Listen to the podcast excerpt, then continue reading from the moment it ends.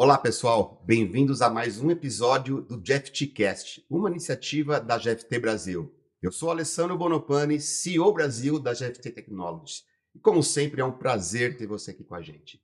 Os episódios do GFTcast comigo estão disponíveis no YouTube e nas principais plataformas de podcast. E agora, sem demora, o tema do episódio de hoje é empreendedorismo como braço do fortalecimento feminino. Por isso, gostaria de apresentar para vocês a minha convidada de hoje, Graziela Moreno, executiva cofundadora da Let's Go, advisor da HSM Singularity U Brasil e membro do conselho do B2B Match.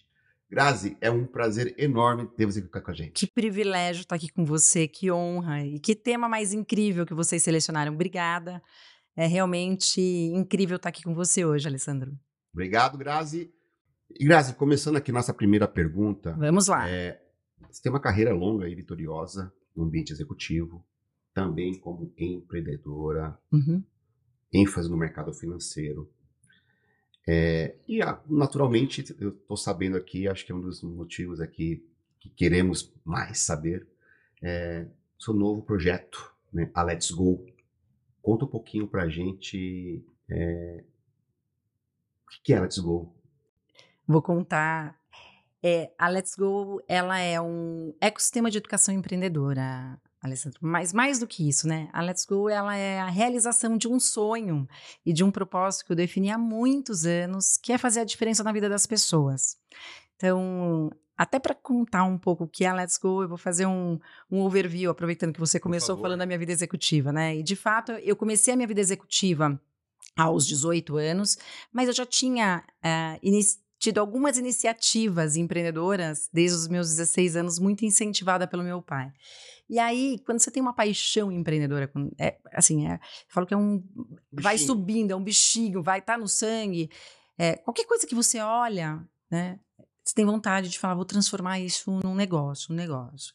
Mas eu queria ter sucesso. Então, até então, até os oito anos, eu já tinha é, tido uma fábrica de plástico, já tinha me montado um, negócio de aparas. Numa época, meu pai é, tinha uma indústria de papel, e ele falou: Olha, eu tenho uma demanda gigante por aparas de papel, para papel reciclado, e eu não tenho quem faça. E, e montei um projeto social no interior do Paraná para conseguir captar aparas, isso é mais nova. Mas numa, numa auto-reflexão, é, é uma época, né? Eu estou falando de final da década de 80, início da década de 90, em que para você ter sucesso, o que, que era sucesso na época? Eram para uma mulher principalmente, é você ser executiva do mercado financeiro ou de uma multinacional. Mas executiva do mercado financeiro. Então eu tomei uma decisão que foi é, entrar e eu também entendi que para mim era importante ter um pouco de musculatura. Essa, muscul essa musculatura, qualquer que fosse o, o negócio que eu fosse montar mais para frente, é, eu falei, eu vou, conseguir, eu vou conseguir dialogar com, com, o mundo corporativo, né? Até porque na época, vamos lembrar, né? É, empreendedor não era empreendedor, não tinha, né? É, esse sex appeal que tem hoje, era o comerciante. Então eu entrei no mercado financeiro, tive uma carreira muito é, rápida, de sucesso, e eu atribuo muito ao mindset empreendedor, porque é, se você falasse para mim que aquela empresa não era minha, por maior que fosse. É correto falar que um sucesso numa carreira profissional executiva começa com um senso de pertencimento de dono? Sem dúvida, sem dúvida. Eu, eu, eu, eu não tenho a menor. Assim, eu entrava no banco com o mesmo amor que eu entro hoje na Let's Go e que eu entrei nas minhas empresas. E isso faz com que a gente é, caminhe de uma, de uma forma completamente diferente. Então, não é sobre entrega, é sobre a construção e a contribuição. Então, se, se, e, se, e, e, observa quem são as pessoas que você admira e qual é o mindset deles. Quem são as pessoas que têm carreiras mais é, bem-sucedidas ou sustentáveis. Eu vou além, né? na GFT mesmo, eu somos 3 mil pessoas, né? Cargos de liderança da empresa, a gente tem mais de 200 pessoas com cargos de liderança. E para mim é muito nítido, eu conheço cada um deles é muito nítido quem tem esse senso de dono, né, essa paixão, esse cuidado, esse zelo, é diferente. diferente. E isso faz com que a pessoa, a carreira da pessoa seja diferente também. Completamente diferente. E, e é uma questão de escolhas, né, Claro. Sandra? Eu, eu sempre digo assim, eu sempre falei para todas as pessoas do meu time, quando você acha que você está lá entregando as, as horas do seu dia para a empresa, você está muito enganado. Você está construindo as horas da sua vida. É a Sim. sua história. É. Então, quando eu me entrego de verdade, de corpo e alma, para um projeto, ressignifico quando ele não está legal. E, não- e- e não é sempre legal. A gente tem todos os desafios. Eu tive todos os desafios do mundo: desafios, desafio político, desafio eh, dos medos, desafio ser das mulher. crises Por ser mulher. Por ser mulher. E, e desafio mesmo. Eu, eu casei com muito cedo, meu primeiro casamento foi com 22 anos, então, uma vida executiva versus a vida é, dentro Dona- de casa, dona de casa. E eu, e eu, e eu falo, eu, eu, eu, sou, eu gosto de ser dona de casa. Eu gosto de cuidar da minha, da minha casa. meu- Tem gente que não gosta, tem mulher que não gosta. Eu gosto. Então, sempre tem os dilemas que, que me acompanharam. Mas o olhar de falar, isso também é meu, porque faz parte da minha vida, é, sem dúvida, fez diferença na minha, na minha carreira e eu tenho muita tranquilidade de dizer que eu fiz diferença na história no- do banco, naquilo que eu pude entregar.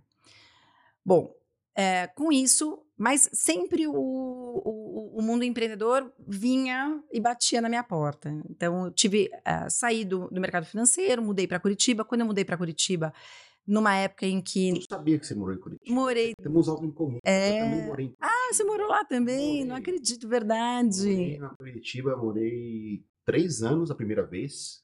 Eu morei duas vezes em Curitiba. De 95 É uma cidade maravilhosa. 95 a 98, eu, eu trabalhava no Eu também, noven- eu, eu mudei para lá em 96. trabalhava no saudoso Bamirim. Ah, e, e- aí foi a- o HSBC, Isso, né? Eu estava lá, lá, isso mesmo. inclusive, quando o SBC. Nós estávamos na mesma época, porque eu fui em 96 É. para lá. E, e na época o Palmeirinho estava na famosa reengenharia, É lá, isso. né, de fazer o upgrade nos sistemas, etc. Então eu fui para lá, fiquei três anos, e depois eu voltei ah, novamente em 2006. Fiquei mais um ano lá também. Olha Essa que legal. É, curitibana. Curitiba, eu morei 12 anos em Curitiba. É, tive uma vida incrível lá, mas quando eu cheguei, eu, eu, eu já, aos 26 anos, eu era diretora de banco. Então, Curitiba era ainda uma província, né? Nessa total, época. Você totalmente. lembra bem, hoje não, três, né? Quatro hotéis na cidade inteira. Era a província mesmo, né? E, e você sabe que é tão legal, porque daí eu cheguei e fiz várias entrevistas, várias entrevistas, e não- ninguém me contratava. Né? Jovem, mulher, e, e- e vindo de diretora de banco, porque a carreira, é, quando ela é muito rápida, ela tem esses dois lados, né? E um dia uma amiga falou assim para mim, Grazi, vai fazer uma entrevista porque tem uma, uma vaga para diretor de atendimento. Eu falei, é minha essa vaga. Mas eu, mas eu fui assim, me preparei para vaga. Falei, essa vaga é minha. Quando eu cheguei lá, era uma agência de publicidade. Falei, "Hum, Lógico, né? Diretor de atendimento também tem agência de publicidade, né? O meu mundo era só mercado financeiro. E, para encurtar a história, eu saí sócia da empresa. Então, efetivamente, a primeira eh, iniciativa empreendedora que eu tive do zero eh, foi logo que eu entrei nessa sociedade, que tinham quatro pessoas, a agência ela decidiu se dividir e montei na garagem da casa da minha antiga sócia, que é uma pessoa amada, eh, uma agência do zero. Ali eu aprendi o que era o empreendedorismo, mas eu levei todo o conhecimento que eu tinha como executiva para dentro do negócio. Então, imagina uma agência de publicidade, uma agência de comunicação, as pessoas elas são muito criativas. Sim. Elas não têm, não sabem E um ambiente muito mais é, acessível a. Ou, ou menos guarda-reios que existe uma instituição financeira. menos. Por outro lado, exige uma eficiência operacional gigante. Então, como é que eu coloco o criativo dentro da caixinha para falar o seguinte: se eu não mandar é, esse anúncio para qualquer que seja o meio de comunicação até amanhã, essa hora, a página vai ser em branco. isso. Era isso que acontecia. Então, o- é, a implementação do processo, essa visão de, de, de uma empresa maior, ela contribuiu nesse, nesse, nesse, nesse momento. Bom, saí de lá, vendi a empresa. pa- pa- então, é, primeiro processo de M&A, então um grupo, um grande grupo é, de, de Curitiba ali do Sul nos adquiriu. Estou voltando atrás para entender um pouco por que, que a Let's Go agora faz sentido, né? Então, é, todo conhecimento executivo que se transformou é, numa primeira iniciativa de fato empreendedora, em um processo de M&A, e quando eu vendi empresa, eu tinha um non-compete, voltei para o mercado financeiro. Dessa vez, como uma executiva, primeiro diretora, depois vice-presidente de uma multifamily office, que trabalhava em alguns estados e a, a sede era lá em Curitiba. Mas lá eu já voltei com uma cabeça completamente diferente porque eu já tinha empreendido de fato. Então, se até então eu tinha o um mindset, eu tinha o senso, né, de muito mais intuitivo, é, empreendedor, ali foi onde eu consegui exercitar de fato o intraempreendedorismo. Né? Então, na, na acepção da palavra, porque com muito mais maturidade para falar: olha, aqui eu experimentei isso como empreendedora. Estou olhando para esse cenário, isso vai funcionar aqui também, né? Porque às vezes a gente acha que é, é, é legião separatista, né? É aqui é um, ah, mas você é empreendedor, não? E é você. você as coisas não são assim, coisas. muito. E a gente tem muito mais consciência hoje. Saí de lá, vim para, voltei para São Paulo, por uma questão de saúde, eu tive um câncer e me separei, né? Como diz minha filha, tudo, estava tudo meio mexido pacote na vida, completo. pacote completo. Volto para São Paulo, caso de novo. E nesse momento, eu tomei uma decisão que eu não queria voltar mais para o mercado e que eu queria montar uma empresa, mas teria que ser uma empresa do zero. E combinei com meu marido que a gente não investia um centavo naquela empresa. Que se ela fosse boa, ela ia se fazer sozinha. Nesse momento, Uh, a Academia da Estratégia, ela nasceu. A CAD acabou se tornando uma das grandes empresas do mercado de educação corporativa. E em 2016 ela foi adquirida pela Anima Educação, que é um dos maiores grupos educacionais que tem hoje no Brasil, e se tornou a HSM Academy. Ela foi incorporada à HSM, que tinha uma estratégia de pivotar o posicionamento de eventos para a educação corporativa. Bom, fiquei nessa empresa é, no grupo. Estou no grupo num, num, formato diferente já há sete anos. Eram quatro anos que eu, que eu tinha que, que cumprir é, o meu, meu tempo é, contratual. Eu já, eu já, tá, já estou há sete anos, né? É, costumam dizer que é um grande case, porque normalmente as pessoas não chegam nem até o final do, não, do contrato. Né? As pessoas colocam aqui um, uma ampulheta, né? Countdown, você virou a ampulheta três vezes. É, é, é, é eu, eu, vou falar para você, eu, eu, eu, eu falava assim, eu nunca mais monto uma empresa. Ou se eu montar, eu nunca mais vendo, né? E no final das contas, as coisas não são assim, a vida não é assim, né? Mas foi uma experiência muito legal, uma experiência que eu vivi. É, um processo de integração. É, vi, voltei para a função executiva, porque quando você é adquirido, óbvio que você volta para a função executiva, mas eu não cabia mais naquele lugar. Eu não cabia, né? Eu brinco, eu brinco que eu fui virando. Ah, sabe aquele peixe baiacu? Que ele vai ficando grandão Até assim? Porque, assim, eu nunca passei por uma experiência dessa, mas imagino eu que quando você decide né, de, de vender a sua empresa, por qualquer motivo que seja, você. E desde que você realmente, quando você cria uma empresa, você cria um amor, uma paixão. É o, é o seu bebezinho, imagino eu, é. né? Mais do zero tem estudo, tem um apego que é natural. Executivos aí têm apego a cargo. É isso. O empregador vai ter apego à empresa que criou? Claro que vai ter. E eu acho que a partir do momento que você decide realmente fazer uma, uma venda, pelo motivo que seja, é, é, é natural que até por isso a pessoa vai cumprir o prazo de acordo com o contrato por ser justo também, né, por realmente poder entregar aquilo que foi prometido no contrato, é, e você ficou mais tempo deveria, eu acho até pelo amor, pelo, pelo carinho, não só pelo seu negócio, o seu ex-negócio, mas pelas pessoas também que, que abraçaram. Pela os, história, pela você história, tem toda a razão. Projeto, é isso mesmo. você fala, pô, esses caras, assim, eles vão respeitar o meu legado, Exatamente. E tem alguns pontos né, que você trouxe que são importantes. O primeiro deles, é, falando um, um, pouco do processo de M&A, né? A gente, enquanto executivo, adquire empresas. Né? Ah, Não tem como. Faz e, e, faz parte, que bom, que bom, né? Que isso acontece. Mas selecionar é, empresas que tenham realmente um fit cultural, né? Então não é só sobre é, tendências. Não é só você ver como é que está a, saúde financeira da empresa, o EBT, se tem qualquer endividamento. Não. Pessoas... E cuidar Isso. do empreendedor. Isso. Cuidar do empreendedor. Cuidar é ter respeito, é ter é, a, pela história que ele teve, é, valorizar tudo que ele, tudo que ele fez, porque normalmente o que, que eu tenho visto no mercado? Ao contrário, né? Eu vejo, na hora que ele, o, o, o, o, o empreendedor, ele entra dentro da organização, né? Ele é visto como um inimigo ou um bicho estranho de outro planeta. Porque os objetivos, eles são muito diferentes na maioria das vezes, né? É, alguns executivos, e a gente sabe porque a gente convive com vários, têm ótimas intenções, mas também tem uma intenção de carreira, né, Alessandro? Que é o que, é o que você acabou de falar.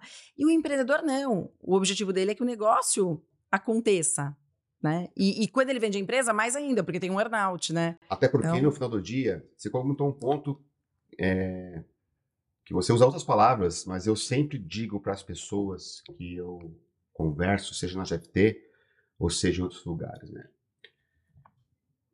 A diferença entre quem vai ter sucesso, claro, no meu ponto de vista, não sou dono da verdade, mas a diferença é quem vai ter sucesso profissional, seja ele empreendedor, seja ele executivo, está na diferença entre você trabalhar para chegar ao dia 15 e o dia 30, uhum. ou você trabalhar e a consequência do seu trabalho é o dia 15 e é o dia 30. É isso mesmo. O que é meio que é fim. Para mim, essa vai ser a grande diferença do que é ou o que vai ser a pessoa no futuro. Tão simples quanto. Enquanto pessoas é, trabalham e é aquele negócio, um, um, objetivo de chegar ao dia 15 no adiantamento, dia 30 do pagamento, é, ok, faz parte do processo, mas certamente não são pessoas que vão estar que, que buscam algo a mais na vida, né? É, e, e, eu sempre pergunto, né, qual é a história que você está contando? Qual é a história que você quer contar? E isso, na realidade, é, tem a ver com, com, com o que você está falando, porque as pessoas que vão lá e, e por anos e anos e anos trabalham pela remuneração, né, do dia 15, Sem dúvida. É, é essa história que eles estão contando. É, não é a história que eu quis contar. Não é a história que você não. quis contar. Não. E eu acho que a gente pode contar histórias bem bonitas Com hoje. Né? Certeza. Né? o propósito desse podcast, inclusive, é, é, é, dar, um, dar um colorido diferente com histórias né, é, de pessoas como você, outros convidados que eu já tive aqui já, com essa bagagem, com essa experiência, porque é orgulhoso quando a gente vem de baixo, que a gente galga os nossos objetivos. E que as pessoas também têm que saber, Grazi, que nada caiu do céu. Nada. Assim, nada. Ah, é assim, as pessoas acham que é glamouroso ser presidente de multinacional, ou é glamouroso, pô, empreendedora, é, é, é, é charmante de empresa, conselheira.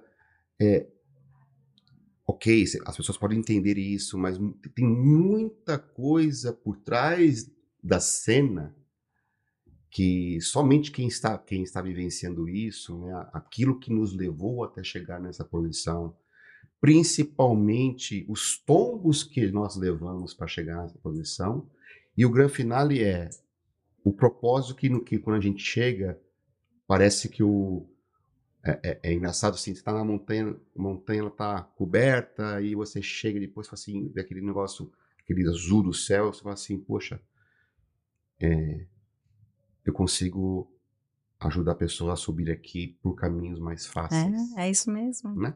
E, aí é que, e, e aí entra exatamente a Let's Go, nesse momento, quando você fala do propósito. Porque eu, terminados sete anos, eh, seis anos, eu comecei a me sentir um pouco mais desconfortável de falar, ah, eu tô aqui, mas eu posso fazer muito mais. Então, deixa eu resgatar o meu propósito de fazer a diferença na vida das pessoas e gerar impacto, que é o que eu fazia na CAD, né? Na Sim. CAD a gente chegou a treinar 500 mil pessoas presencialmente, Alessandro. Porque eu treinava muito varejo, então nós tínhamos 400 pessoas rodando o Brasil. E, e era muito legal, porque tinham locais onde eu chegava que as pessoas é, me tratavam como uma rainha.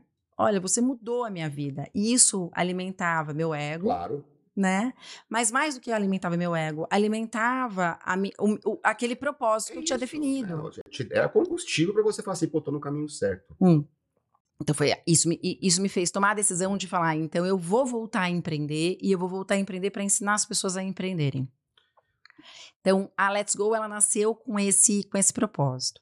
É, eu conhecia já o Marcelo Ramos, que tinha uma experiência também semelhante na de no processo de ele é um empreendedor raiz, é um empreendedor que não teve experiência executiva, é, fez um grande negócio e acabou se tornando uh, o primeiro unicórnio no mundo quando ele vendeu a empresa dele, né, a Vi para para Swile. Né, unicórnios são empresas isso. que valem um bilhão, um bilhão de dólares. É isso. É um bilhão de dólares. E, e ele conta que, na realidade, ele estava numa fase em que ele, ele falou: eu, eu, tinha mais três meses de dinheiro em caixa para pagar a folha. Então, eu ia ter que dar um, um destino completamente diferente. Então, as coisas, obviamente, não acontecem com todas as pessoas, mas ele, ao contrário, nunca tinha vivido a vida de executivo.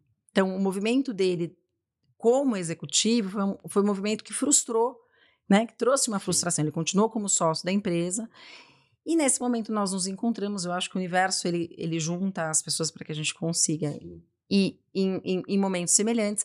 E nós decidimos montar a Let's Go, porque o nosso propósito é devolver, é devolver. Então, nós criamos um ecossistema de educação empreendedora, ele nasceu como um curso, mas a gente entendeu que se o nosso propósito é transformar, mudar a realidade das pessoas, fazer com que cada um dos empreendedores ele, ele, eles sejam prósperos, e, e, não necessariamente ricos, milionários, né? Mas prósperos, porque cada um tem um, um sentido de prosperidade. Claro. Nós tínhamos que é, fazer isso acontecer da melhor forma possível. Então, entregar a nossa alma, entregar o nosso.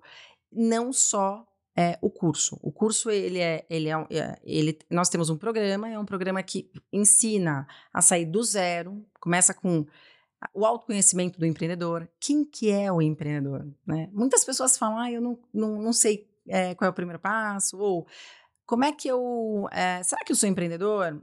Será que eu tenho esse perfil? Eu quero, eu quero aproveitar esse gancho para te perguntar realmente, as pessoas que estão nos vendo aqui, né, que certamente, eu acho que todo mundo na vida já pensou, puta, eu queria ter um negócio, puta, eu queria testar, acho que é normal, é, do ser humano. Normal, é. A diferença entre quem tenta e quem não tenta é simplesmente, às vezes, até a coragem. E tá tudo bem, tá? Se a pessoa não tem coragem, eu vou ser bem sincero, eu hoje não tenho coragem de empreender. Eu né? Eu tenho já meus praticamente 50 anos de idade, 34 anos de carreira profissional executiva. É, tem que ter muita coragem para chegar agora nesse meu, meu, último last mile da minha carreira uhum. para empreender neste momento. Uhum. Isso não quer dizer que daqui 10 anos eu, eu esteja né, é, com a minha missão cumprida no mundo executivo e teoricamente financeiramente mais estável para poder agora agora eu posso empreender com menos medo. É, e não precisa ser ou Exato. Né? Ele pode ser, você pode ter iniciativas Mas empreendedoras. Qual, qual, né? é, qual, qual, que, qual que é você, com a sua expertise aí de, de, de criação, de empreendedorismo, você passa para as pessoas que, que, que, sonham em empreender? É, o, o empreendedorismo, esse ano, passou a ser o segundo maior sonho do brasileiro. Segundo, Segundo maior sonho, pela pesquisa do GEM. Segundo maior sonho do brasileiro. Quando eu li isso, ano passado, quando eu comecei a fazer as pesquisas, era o terceiro maior sonho, eu já, eu já me assustei com, essa, é, com esse dado.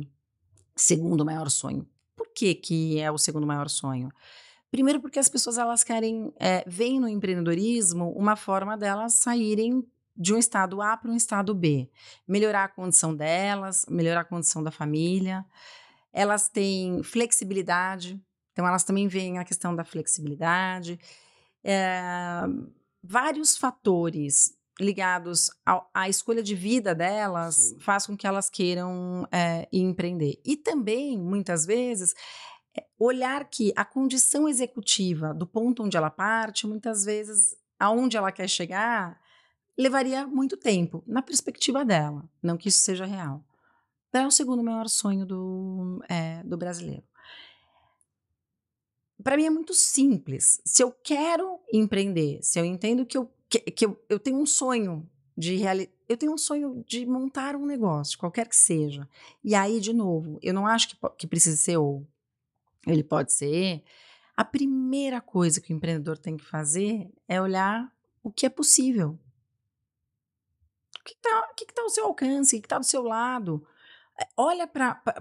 Olha, olha no entorno e vai lá e entende quem é você como empreendedor. Por quê? Você já viu um TikTok de uma pessoa com, que com um real ela faz 100 uhum. reais no dia? Eu achei isso é o máximo. Eu achei isso o máximo. É o máximo. Que, é o máximo. É, é, você falando agora, veio isso na minha mente, é, é exatamente isso, isso que está colocando. E, e tem, tem razão. O, esse TikTok mostrou que aquele rapaz com um real, que ele, para quem não viu, ele vai lá e comprava pipoca, salgadinho, vendia por um real e dobrava o dinheiro. Dobrava, e, e, é isso. Depois dobrava. A pipoca, algo assim. Chegou uma hora que eu creio que estava comprando um saco, então você fazia 100, com um real ele fez 100 reais. Porque quem quer faz. Aí você fala assim, tá vendo? Também é. Ele foi criativo, empre... autoempreendedor. É isso. Ele teve atitude. Atitude, não teve medo. É... Ele teve medo, mas ele enfrentou o medo. É, não te, quando não teve medo, é. olhando de fora. Claro, claro, mas é, ele mas ele enfrentou, ele que eu acho que é esse o ponto mais é. importante, é. né? É, algumas coisas quando a gente fala de autoconhecimento. Primeiro, quem é você como empreendedor? O perfil empreendedor. Então, você é uma pessoa que é mais é, comunicativa ou você é, é, mais diretivo, né? Então, é, existem várias ferramentas que a gente utiliza hoje para fazer esse mapeamento. E aí você fala, ah, mas ferramenta, o DISC, por exemplo, é a que a gente utiliza, né? Então, mas por que que eu utilizo? Porque quando eu me autoconheço, é como se eu tivesse uma bola que me mostrasse vários, várias formas, como que eu tenho que me comportar para que as minhas negociações sejam melhores, para que o meu relacionamento interpessoal seja melhor. O caminho do empreendedor, do, do autoconhecimento, ele faz com que eu seja um, uma, tenha uma jornada empreendedora muito melhor. Além disso, também no caminho do, do, do, do, do autoconhecimento, né, para o empreendedorismo, existe a questão do medo. A síndrome do impostor, o que, que eu, eu, lido muito com isso? As pessoas falam, ah, mas eu não tenho essa competência. Eu não, ah, mas eu, eu, por que você não tem? Né? Ah, eu sonho, mas eu tenho certeza que eu jamais conseguiria é, fazer isso. Já é o, já é o então, famoso síndrome do impostor, aí o auto-sabotador. Mas quando essas pessoas elas tomam consciência de qual é, por que você está tendo essa síndrome e qual é o seu o seu sabotador, né? O meu, por exemplo, é o crítico. Né? Eu sempre acho que eu estou fazendo coisas horrorosas e as pessoas falam, tá ótimo. É quando a minha exigência. Então, que é o crítico, né? É exatamente. É, mas é, é a, é, é a questão. Régua muito alta, né? Que a gente tem, mas, mas quando você toma consciência disso, se você não tem consciência, você acha na realidade que você é louco ou que, é. né, que, que é de você. Tomar consciência de quem é você como empreendedor, não só como pessoa ou como executivo, mas como empreendedor, faz com que você consiga tomar várias decisões. Uma outra coisa que a gente que eu, que eu, que eu, que eu acho que é impressionante. Todo mundo olha para tendências. Ai, tem uma tendência de tecnologias imersivas do Vale do Silício que eu quero importar. Você já trabalhou com tecnologia? Não, nunca. Ah, você sabe programar? Não tenho a menor ideia do que seja isso. Bom, então, é, o que você gosta de fazer? Quais são, eu, eu costumo dizer, quais são seus superpoderes? Você sabe quais são seus superpoderes, Alessandro? Meus superpoderes, eu acho que eu sou um ótimo pai. Boa. Mas dentro da organização, qual é o seu superpoder? Ah, eu acho que, e isso vindo através de feedbacks, inclusive, a minha transparência. Isso é muito legal. Quando fizeram essa pergunta para mim, ano passado, fizeram essa pergunta para mim, eu, eu, eu, tive uma tela azul. É. é uma tela azul, porque qual é o meu superpoder? Eu sei lá, que, que, que espécie de pergunta é essa? E, e, e, e aí eu descobri que o meu superpoder, obviamente, fazendo um processo de imersão, era a mais do que a motivação, é, a gente fala, é, é, a ativação, é fazer com que as pessoas elas caminhassem. Então, é bom, bom ponto, porque assim, eu não acredito em a gente motivar alguém. Isso é uma crença, é um negócio meu, eu não acredito assim, quem não precisamos motivar as pessoas, desculpa. Se a pessoa sai de casa sem estar motivada, tem algo com a pessoa, não comigo. É isso, é ela. Agora, agora você pode um, ativar tem um outro lance que eu sim posso desmotivar alguém. Ou eu posso inspirar, ao Não, contrário. eu posso né? desmotivar. Pode, alguém. Eu posso. pode, Totalmente. Eu claro. posso pegar Você como líder reunião, pode. acabar com ela. É isso. eu vou jogar a motivação dela no lixo. Mas eu não consigo motivar. Por isso que eu gostei muito da sua palavra que você usa. Não é, não é você motivar, é você É o ativacional junto com o inspiracional. né? inspirar. Eu concordo mil por cento. É, Eu, eu, eu, eu, nunca me vi numa posição moti- motivacional e nem me vejo nessa, nesse lugar, nem- né? Eu sempre fui cartesiana, mas é, de uma forma ou de outra, ao longo da minha Agora, carreira, Inspirar, eu acredito. é inspiração e ativar, fazer com que eu, eu, implantar um, chip e, e, e, e, Alessandro, vou te falar uma coisa. Na Let's Go, a gente fala que sucesso é, inclusive, a pessoa chegar à conclusão que ela não é empreendedora. Isso significa, na realidade, ativar nela aquilo, o sonho dela e entender aonde é que ela vai chegar mais longe. E se não é no empreendedorismo, tá tudo bem, não é sobre isso. Não é porque né, a gente fala de empreendedorismo que todo mundo tem que ser empreendedor. Todo mundo que quer e que Claro. sonha. Mas vida, né? A partir do momento em que você sabe o que você eh, sabe fazer. Vou dar um exemplo da brigadeiria, né? Dessa, da brigadeiria e tantas outras, né? Empresas de bolo e etc. Partiram do desejo da pessoa. a- a- do desejo, não. De Da habilidade dela, que são os bolos. Ela fazia super bem. Olha, olha a o potência virou que a é Sodier, isso, né? gente. É. E, e da mesma forma, as pessoas que elas programam, que elas adoram, é, não adianta ela falar, ah, eu vou, eu vou para uma cozinha, eu quero ser chefe de cozinha porque agora é uma trend. Não. Então, qual- o que, que você sabe fazer de melhor? Quais são seus superpoderes? O que você sabe fazer de melhor? E aí, qual o seu sonho? Qual o seu propósito? Para a gente conseguir definir qual é o seu negócio. O seu negócio, ele vai ser tão bom, tão incrível, quando você conseguir colocar paixão nisso quando você conseguir colocar. E, e a gente normalmente coloca paixão naquilo que a gente acredita, que a gente gosta. Mas isso, né? tem, isso tem a ver com o fracasso ou sucesso do, do empreendedor? Ou seja, a gente sabe que tem boas ideias aqui, e essas boas ideias elas podem também fracassar nos, nos primeiros anos do, do- do- do- novo negócio. Já pegando esse gancho aqui, eu tô aqui emendando aqui coisa porque Isso. peguei o gancho bacana aqui. O, país, o, o Brasil é um país criativo, na sua visão, Muito criativo. né? Um dos países de maior potencial empreendedor. Imagino que a pandemia mostrou toda a criatividade do brasileiro, mas aqui é o ponto de uma pessoa que já É isso. 27% das empresas, elas encerram as suas, isso. as suas portas no seu, no seu primeiro ano. Por quê? E, cin, e, e 56 não passam do quinto é ano. Eu vou te falar. Não, Mas por quê?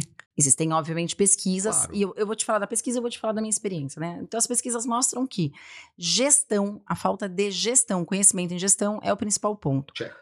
E a gestão não é só a gestão financeira, Não. né? Então, é a gestão que envolve Gestão é gestão. os pilares Tudo. de uma gestão. Capital humano, então, gestão de pessoas, saber ge- fazer a gestão de pessoas. É, olhar cultura, olhar mercado, finanças. Na Let's Go, a gente tem seis pilares estruturantes que a gente fala, que é mercado, é, é cultura e pessoas, tecnologia, inovação. Eu preciso entender de tecnologia. Não adianta, eu não preciso ser expert em tecnologia, mas Não. eu tenho que saber o que está acontecendo no mundo aí fora. E, a gen- e tem que escutar muito sobre isso, né? Eu tenho que entender de processos, eu tenho que saber como é que monta um CNPJ, eu tenho que saber quais são os riscos que eu estou tomando. Então, gestão, saber fazer a gestão. Para isso, a partir do autoconhecimento, desenvolver essas habilidades, essas, essas competências e ir atrás, mesmo que você não goste do tema. Pô, Ai, mas eu sou um, eu sou um chefe de cozinha e eu estou montando uma um restaurante. Que bom, mas você empreendedor vai ter sucesso se você conseguir ter 100%, pelo menos até a página 1 da sua empresa nas suas mãos. O restante, senão se você não vai dialogar nem com o seu financeiro, nem com o seu contador. Então, gestão é um dos primeiros pontos. E, e trazendo o que você falou, ah, mas... é, e aí eu, eu é, crio um produto ou crio uma empresa que eu não tenho habilidade. É, o produto, criar produtos ou soluções que não têm um fit com o mercado, né? Ou seja, que não combinam com o mercado, ou criar soluções que o cliente não precisa, que é a minha visão, né? De é, é minha para fora. Esse é o segundo ponto de maior risco no empreendedorismo. As pessoas, elas não. Eu falo. Esses dias eu escutei uma coisa que eu adorei, que é assim, ó. Fique rouco de tanto escutar. Vai para. Aprendi- Coloca- Aprendi uma frase aqui nova hoje. hein? Coloca o pé na rua. tem que escutar, tem que. Eu, eu, eu tô mentorando um, uma pessoa, olha, eu tenho uma, um, uma impressora 3D que eu desenvolvi, que eu fiz, que é o máximo, que é surreal. Eu falei, ah, legal. Você conhece a Singularity? Né? Porque a Singularity, não, não conheço. Ah, você conhece o Cavallini? Você conhece, que é um dos maiores especialistas que tem? Não conheço. Eu falei, então tá bom. Então, ó, a gente vai parar agora e a gente vai fazer o quê? Nós, eu queria que você conhecesse essas pessoas, que você olhar para fora. Sim. Com base em que eu estou dizendo que a minha impressora 3D ela é a mais disruptiva que tem no mercado. E as pessoas fazem isso. E é legal, porque isso é paixão. Isso demonstra que ela está acreditando naquilo. Mas o empreendedor, para ter sucesso e não cair, obviamente, na estatística do fracasso, ele tem que entender que ele tem que ter muita paixão, mas saber exatamente para onde ele vai. Deixa eu fazer uma pergunta aqui, que já me falaram que acontece muito com alguns empreendedores. Eu queria ver sua visão com relação a isso. Está aí na pauta aqui. Gosto de perguntas sem pauta. E tem pauta para empreendedor? Não, não tem. Só para saber. É, é, essa aqui que eu queria ver realmente. a maturidade Que é o que eu mais amo. É, já me falaram que, dependendo do empreendedor, chega um momento que a empresa cresceu e que a gestão dos, do, dos sócios tal, ela está agora prejudicando o crescimento, a, a, o próximo wave daquela empresa. É isso. Acontece isso muito. Muito. muito. Porque eu já ouvi, ouvi falar de várias empresas onde o fundador, que é o CEO da empresa, leva até aqui. E por isso até que você vê muitas empresas é, que, que, o, que o fundador vai ser o, vai ser o chairman e coloca o CEO profissional para levar a empresa adiante. Recentemente, concorrentes meus aqui e tal, é, os donos da empresa colocaram CEOs para tomar conta, enfim, é uma mudança grande de paradigma, né? Mas, mas assim, mas eu digo isso de empresas mais novas, mais jovens, ainda se estruturando. É comum. É comum. E por que isso acontece? E eu, e eu vou falar para você, tem pontos dos dois é. lados, é. né? Então, é, o, o, eu, eu vivi isso, né? Então, a Academia da Estratégia nasceu na sacada da minha casa. Eu e, e nasceu porque eu precisava provar para mim mesma que eu ainda era capaz. Né? Tinha tido um câncer que tinha comprometido memória de curto prazo, meus movimentos, mas ao mesmo tempo eu tinha. O raciocínio estava ótimo, tinha 30 e, né, 3 anos, queria fazer as coisas acontecerem. Chegou um determinado momento, as coisas elas foram acontecendo, a empresa ela cresceu muito rapidamente e chegou um momento que eu falei, nem nós, nem eu, nem o time que eu pude contratar e que está até agora comigo tem condições de seguir em frente por diversos fatores. Um, conhecimento. Então, você, quando você monta uma empresa, você contrata as pessoas porque elas querem crescer com você, mas não necessariamente que elas tenham aquelas competências né? Normalmente é assim. E a velocidade de crescimento da empresa, às vezes, é muito maior do que a nossa capacidade de se desenvolver. E aí você começa a ter a estagnação. Eu estou falando de ti, mas eu estou falando também do empreendedor. Sim. Então, começa, começa por aí. Segundo, life, é, estilo de vida. No meu caso específico, eu tinha uma, uma condição que eu que meu marido já tinha vendido uma empresa, ele é 18 anos mais velho do que eu, e nós, nós eu não queria mais é, ficar naquela é, entrar numa próxima onda é, enlouquecida. Não que oito, sete anos depois isso não esteja acontecendo, né? Não sair da. Mas era, era, era o que nós queríamos para a vida da gente, um pouco mais de tranquilidade. E chegou um determinado momento também no, ne no negócio que eu percebi que eu falei, eu, eu não, não vou conseguir. Porque o mercado é muito comprador, a, a gente tinha criado uma empresa incrível que tinha margens que o mercado não conseguia atingir por conta de eficiência de, de processo, saudável, virou a queridinha do mercado, as pessoas, era uma love brand, as pessoas amavam aquela marca, mas eu falei, e a e o próximo passo? Eu falei, eu não tenho fôlego, não tinha fôlego financeiro, fôlego em nenhum sentido para conseguir atingir a próxima onda. Se eu não tivesse tomado a decisão, e aí eu vou voltar para a pergunta que você, é, que a gente, lá no começo, né, quando a, gente, quando a gente falou, o que me fez tomar a decisão da, da, da venda foi exatamente isso: olhar para as pessoas que estavam comigo. Falei, não é justo. Não é justo que eu é, tome uma decisão de estagnar a empresa pelo meu momento de vida. Foram pessoas que começaram comigo lá atrás e tem 400 pessoas e famílias que assumiram o meu sonho como delas. Já tinha 400 pessoas naquela 400 época. pessoas. São 400 famílias, né? 400, mais, e, e mais do que 400 famílias, né? Porque você mexe no entorno, né? Não, diretas. Diretas, Fora 400 indiretas, né? pessoas. É. Então, era a- o meu senso de responsabilidade e eu sabia o que ia acontecer. Não, eu achei que eu soubesse o que ia acontecer no processo de venda.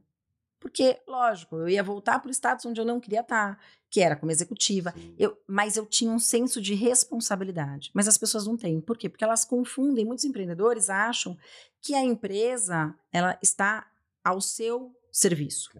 É. E não a serviço da contribuição e da jornada que você pode construir de transformação. Então, a minha consciência era essa. Então, vender a empresa foi uma, uma tomada de decisão é, baseado muito olhando para o time. E olha, que- olha que legal. Então, HSM, que é um, tem 30 anos, é uma baita de uma empresa. Essas Pessoas pessoas sérias conta. jamais teriam é, as chances de carreira, diferente de mim, que era, era empreendedora, na CAD, que elas têm até hoje, elas estão até hoje lá, estão liderando, né? As pessoas que, que sucederam, é, a- a- a- muitos dos, dos maiores, muitos profissionais que trabalhavam lá comigo hoje são os principais líderes da HSM. Então, tomada de consciência é isso, mas não é normalmente o que acontece. Olha que muito louco isso, né? Gente acabou de falar aqui que o executivo ele tem que ter senso de dono para dar certo.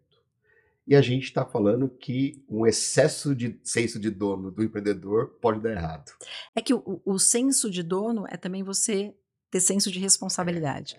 Essa é a diferença. Porque as pessoas também acham, Alessandro, que o senso de dono é só atração. E não é. Tem, tem uma responsabilidade de- social, Total. né? Que a gente tem. O CEO tem, né? Você deixa de receber salário para você pagar salário. É isso, imagina. É, é, eu, eu- eu vendi o almoço para pagar o jantar. É, é, abi- é um abismo de distância.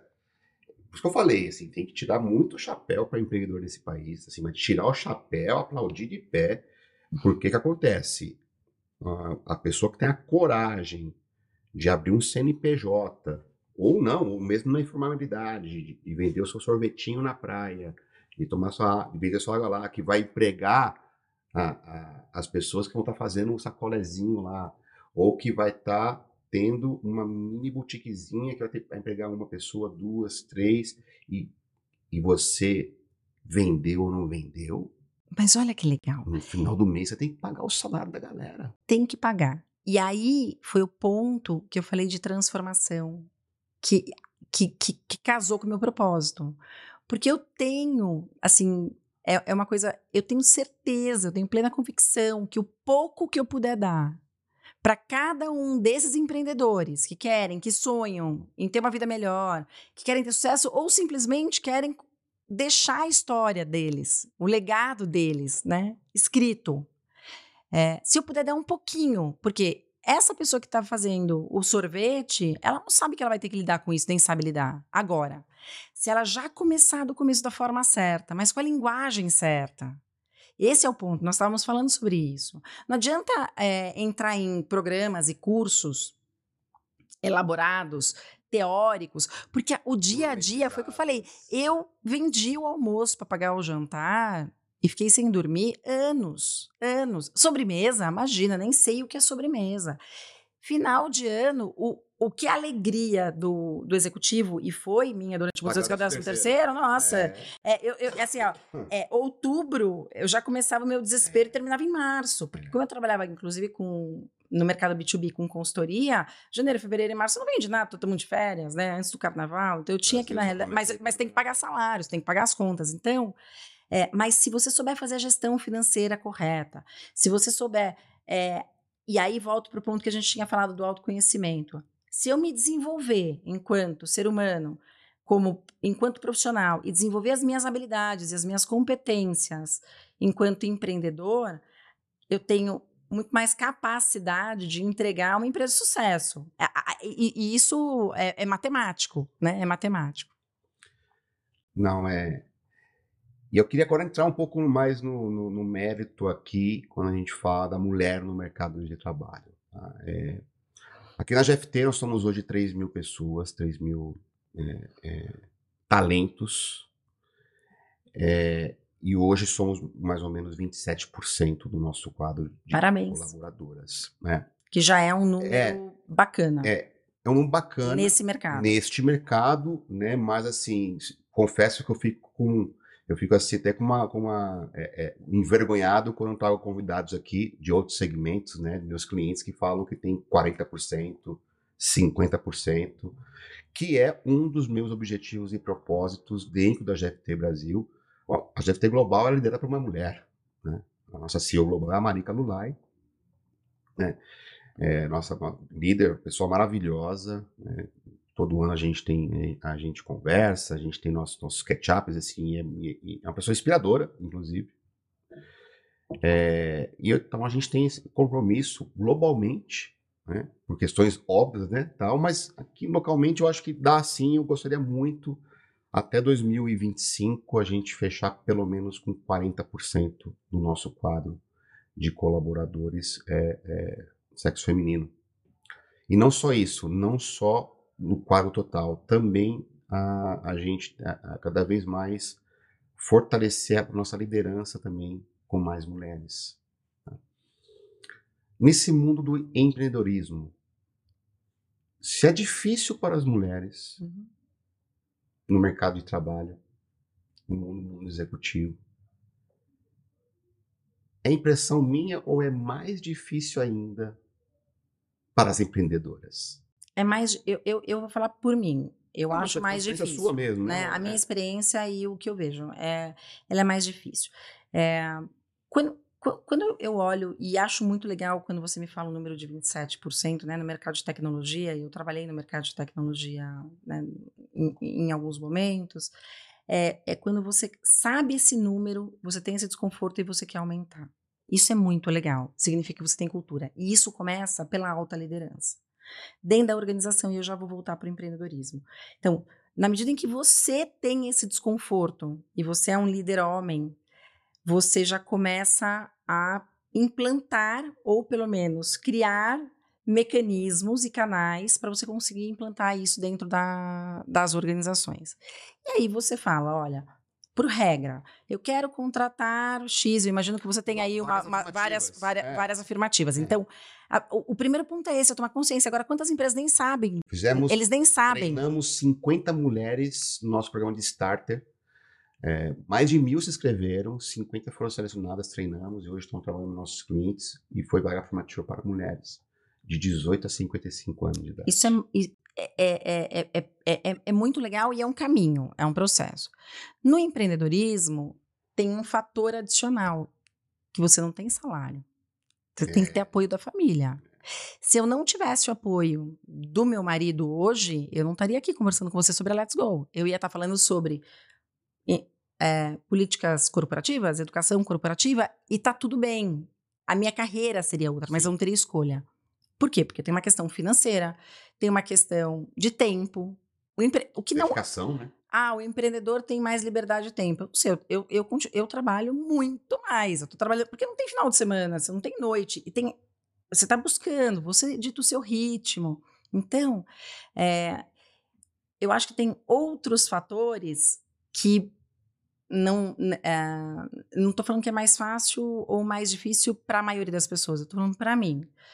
Eu a tomada de decisão de voltar a empreender, né, e, e, e, não seguir a minha carreira executiva como eu recebi alguns convites, foi uma tomada de decisão muito difícil que eu só consegui fazer isso por conta do apoio com meu marido. O apoio da família é super importante, né? Tem um, algumas iniciativas no mercado de tecnologia, algumas ONGs, né?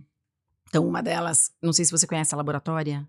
Não. A Laboratória é uma ONG que começou no Peru, hoje tem em vários outros lugares e que tem o objetivo de formar mulheres em, em tecnologia que venham da, das comunidades. Então, pessoas que é, comprovadamente tenham, é, não tenham condições de sociais. De sociais.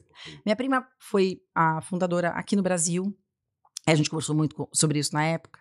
E ela falou, Grazi, a dificuldade que a mulher tem é que, principalmente nas comunidades. Maior, mas bem maior. Ela, ela não tem dinheiro para pegar o, o ticket, porque é, não tem um incentivo de casa, ninguém que dê a ela isso, né? E ela, e ela, e ela foi observando desde é, ticket, comida. Para o homem, né? É, é uma cultura machista, mas é uma cultura que, é, se fosse o filho menino, o pai chegaria e falaria assim: ó, vai lá, eu te incentivo, eu te levo. Uh, ah, para a mulher, ainda nós temos essa, essa, essa dificuldade. Mas ainda isso tem sido hoje, quebrado. Você acha que isso está tá mudando? Ainda hoje, dependendo da região, ah. dependendo do local, eu, eu, percebo isso de uma forma muito clara. E quando a gente vem para o empreendedorismo, eu acho que vem essa, é, a, o apoio. Em quem que ela vai se apoiar? Porque, Alessandro, lembra que a gente falou? O empreendedor, ele tem medo, eu morro de medo todos os dias. E sabe o que, que eu faço? Eu me pergunto, eu pergunto assim para mim mesma: o que de pior pode acontecer? Né? Eu me frustro, e aí eu preciso de alguém que esteja do meu lado, falando: vai, vai, vai, vai em frente, Grazi, tá legal. Eu tenho síndrome do impostor. Recentemente, eu fiz um, uma, uma gravação que eu não gostei e falei meu marido: não fala comigo hoje. Não fala. E eu não sou assim. Eu não sou, não é, não fala. Chorei muito, né? E no final das contas, quando e, então, quando eu vi, não estava tão ruim, mas você precisa ter o apoio, né? O empreendedor, ele passa, ele tem todas essas questões de autoafirmação e, e, e de dúvida, né? Todos os dias ele, é ele, ele, ele entra em provação. Mas se ele tem paixão, se ele acredita nele e se ele acredita no negócio dele, ele enfrenta as coisas todas, mas sem apoio é muito mais difícil. E a mulher, se está dentro de um ambiente em que a família não apoia, fica muito mais complexo. Um outro ponto também do empreendedorismo. Eu sou mãe, eu sou esposa, eu sou filha, eu tenho dois enteados, tenho dois netos. Como eu falei, eu gosto da minha casa, eu gosto da minha família. É, é a minha prioridade de vida e amo o que eu faço. Adoro trabalhar. Não fecha a conta. Não. Não fecha no tempo. Então, e nem todas as mulheres têm essa capacidade, né? Eu eu acabei ao longo da minha vida criando esses mecanismos, né? E a sensação da culpa. Recentemente eu perguntei para minha filha, falei: "Você é traumatizada?" Ela hoje tem 22 anos. Ela falou: "Não, eu não sei como você deu conta a vida inteira". E eu lembro de você em todos os eventos mais importantes da minha vida, mas eu carreguei essa culpa ao longo dos anos. Então, o homem normalmente hoje começa a carregar mais. É, e eu trabalhei a vida inteira num ambiente essencialmente masculino, né? Não, é. Então, é, eu acho que tem diferenças ainda que estão dentro da nossa cabeça enquanto mulher e que a gente tem que enfrentar esses, esses, esses bichinhos, esses medos e essas é, quebrar esses paradigmas principalmente, e para que a gente consiga combater essas culturas, a, cultura, né? A cultura que, que já está instalada. Eu acho, eu, eu, sempre comento isso quando trago convidadas uh, ah, para falar um pouco sobre né, uh, o mercado de trabalho e quão mais difícil é são as coisas para as mulheres, mas eu, eu estou conseguindo ver e sentir muito mais do que apenas famoso para inglês ver, né, do que o mercado acaba dando, que efetivamente, genuinamente, há um caminho melhor e de igualdade para as mulheres. Consigo enxergar isto, né? É, não somente das pessoas da minha, nossa geração, né, mas principalmente da pessoa da nova geração. Não somente com relação a, a, a a parte da, de, de dar igualdade às mulheres, mas também em qualquer tema. E tem algumas pesquisas, eu acho que era legal levantar os números para depois a gente trazer, Sim, claro. tenho de cabeça, que mostram que as empresas que uh, têm um número maior de líderes mulheres, ou as empresas que são fundadas com pelo menos uma mulher, tem uma performance diferente. Então, eu estou falando de números, eu estou falando de estatísticas. Por quê? Porque existem aspectos intuitivos, tem, tem características claro. da mulher que o homem não tem. Não tem, nunca vai ter, né? Mas que para o negócio vai fazer toda a diferença. Não, e assim, de novo cai. Não adianta eu trazer mulher só porque é mulher também. Não, hipótese alguma. Hipótese alguma, gente. E nem todas as mulheres têm a mesma característica também. Nem, não, não, é porque é mulher que, ah, que, que, que, vai ser. Eu sempre coloco aqui na GFT, é. Isso dá pra vida. Eu tenho, duas, eu tenho duas filhas. Não tive filho homem. É, o primeiro eu queria que fosse homem, ainda com aquela mentalidade do menino de 19 anos que ia ser pai, que o primeiro filho tinha que ser homem, baseado em toda a cultura que a gente tinha. Nasceu a Stephanie. É, 15 anos depois, nasceu a Beatriz. E quando ficou grávida, o meu desejo fosse que fosse mulher. Dada a experiência tão agradável que eu tive com a Stephanie como pai de uma menina, e não estubiei. E se fosse ter um filho hoje de novo, eu queria outra menina. Porque é. É, é não sei explicar o porquê, mas para colocar assim, aquela vontade de ser pai de menino, achando que eu teria uma, uma amizade melhor. Não, eu sou super amigo da minha filha mais velha. Nós somos em Muito três. pai. É isso, nós somos em três filhas e o maior incentivador que nós tivemos. A, a minha mãe sempre incentivou do jeito dela, porque ela disse: vocês têm, eu, eu preciso preparar vocês para vocês serem independentes. Não é sobre ter condição, uhum. é vocês na crise conseguirem se virar. E o meu pai sempre foi o maior incentivador que eu tive, né? Primeiro como, como empreendedora mirim, né? Jovem empreendedora, depois é, como, como executiva. Então, é, esse papel masculino na vida, o incentivo do papel masculino na vida da gente, é, pelo menos na minha, foi fundamental para que eu conseguisse seguir em frente. Agora, Alessandro, o que as empresas, nem todas as empresas fazem, é perguntar para as mulheres que estão. Então, a gente está falando de 27%, mas são 27%, 27% de quant, quant, quantos colaboradores você tem aqui no Brasil? 5 mil? 3 mil. 3 mil. 27%. Você perguntou para ele quais são as maiores dificuldades, quais são as maiores dores que você tem, como é que é seu dia a dia, e falar das suas vulnerabilidades sem você ter medo de você perder o seu emprego. A gente não pergunta, porque se eu souber qual é essa resposta, vai ficar muito mais fácil você, como líder da companhia, também entender como é que você consegue ajustar para tornar a vida dessas mulheres mais fácil, né? Concordo, mas aqui na GFT nós temos uma cultura, nós temos cinco valores que eu acho que um deles, né, que a, que a, que a gente que a gente prega é a coragem. Os nossos cinco Cs de valores. É, e nós incentivamos o tempo todo as pessoas a ter coragem para tudo. Coragem para empreender, o intraempreendedorismo. Coragem para denunciar um assédio e vamos estar com a pessoa. É, coragem para inovar, coragem para falar não, coragem para dizer que quer mudar de cliente. É óbvio que não basta eu chegar no meu town hall com as 3 mil pessoas e dizer para elas ter coragem que aquilo vai ser bem. Porque você vai estar sendo motivacional. É? Né? Que era aquilo que a gente é, tinha falado. As pessoas vão ouvir isso, mas assim, tem que ter canais. Será, é será que, que isso é verdade? Mas quem está aqui nos ouvindo nesse podcast da GFT vai saber que é verdade. Qualquer pessoa que sempre precisou de qualquer apoio da GFT, qualquer apoio, qualquer apoio teve. Isso é muito legal. Teve. E é uma coisa que isso é independente se o Bonopane é o CEO ou era o Marco, que era o CEO do Brasil na época, ou o próximo sucessor. Isso são valores e cultura da empresa. Quem assume essa cadeira, ele tem uma responsabilidade maior do que a pessoa imagina.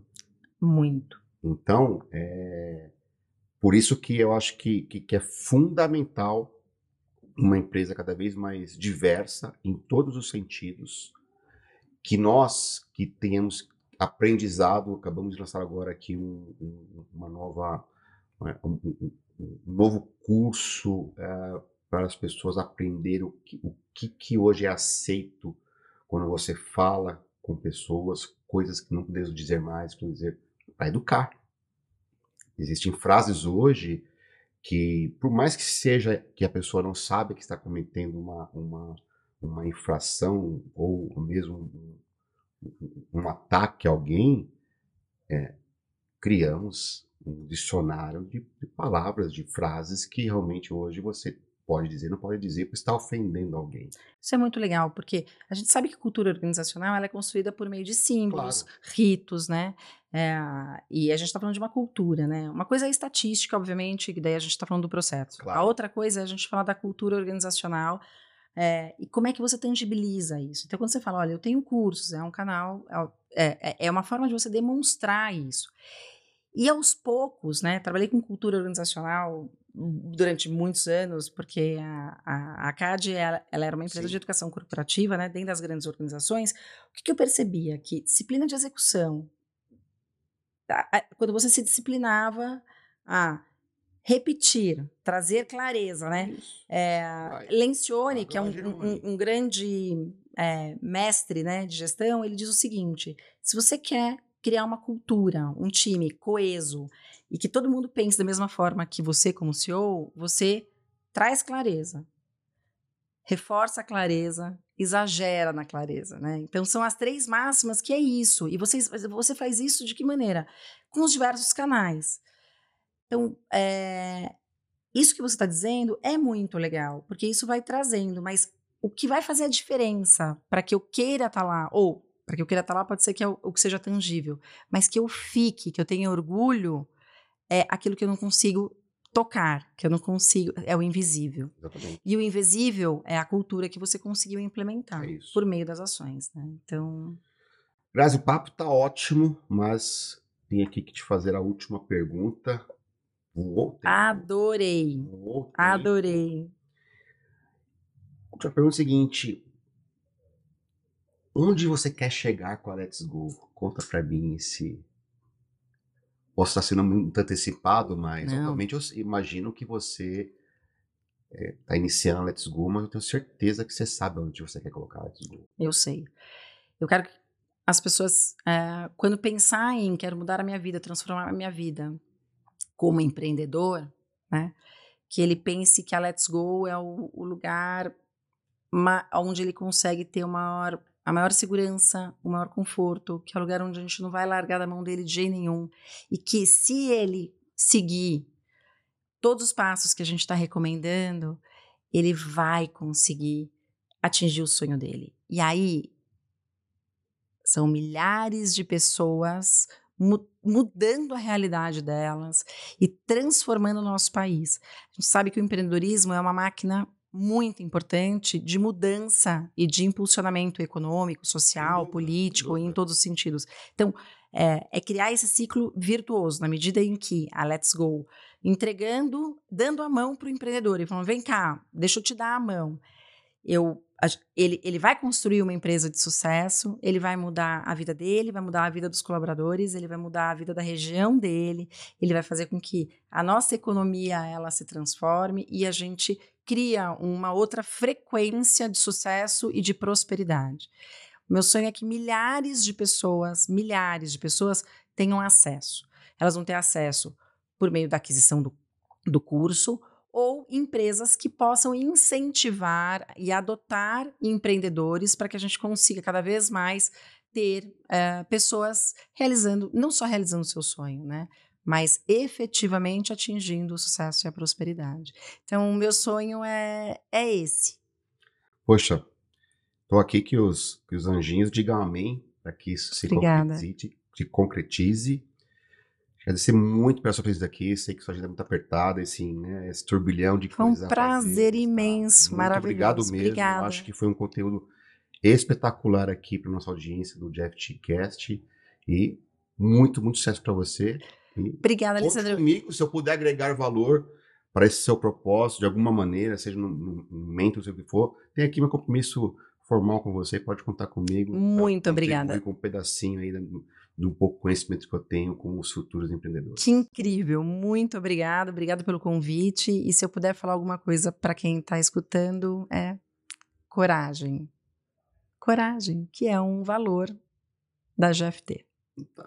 Excelente, chave de ouro. Muito bem, pessoal. Foi legal também contar com você que está aí, que nos acompanhou nesse GFTcast comigo, Alessandro Bonopani. Gostaram? Então, por favor, compartilhe esse link. Faça esse conteúdo chegar a seus amigos. Não esqueça de seguir a GFT em todas as nossas redes sociais. Estamos presentes no Instagram, no LinkedIn, Twitter, YouTube, Facebook e agora também temos nosso blog dentro de GFT.com. Vamos adorar receber comentários nas nossas redes sociais. Vai lá, deixa o seu recado. E você, quer fazer parte do time de GFT? Estamos com vagas abertas e você pode se inscrever pelo nosso site. Nós temos aqui uma hashtag chamada Vamos Voar Juntos, literalmente. Até mais, pessoal.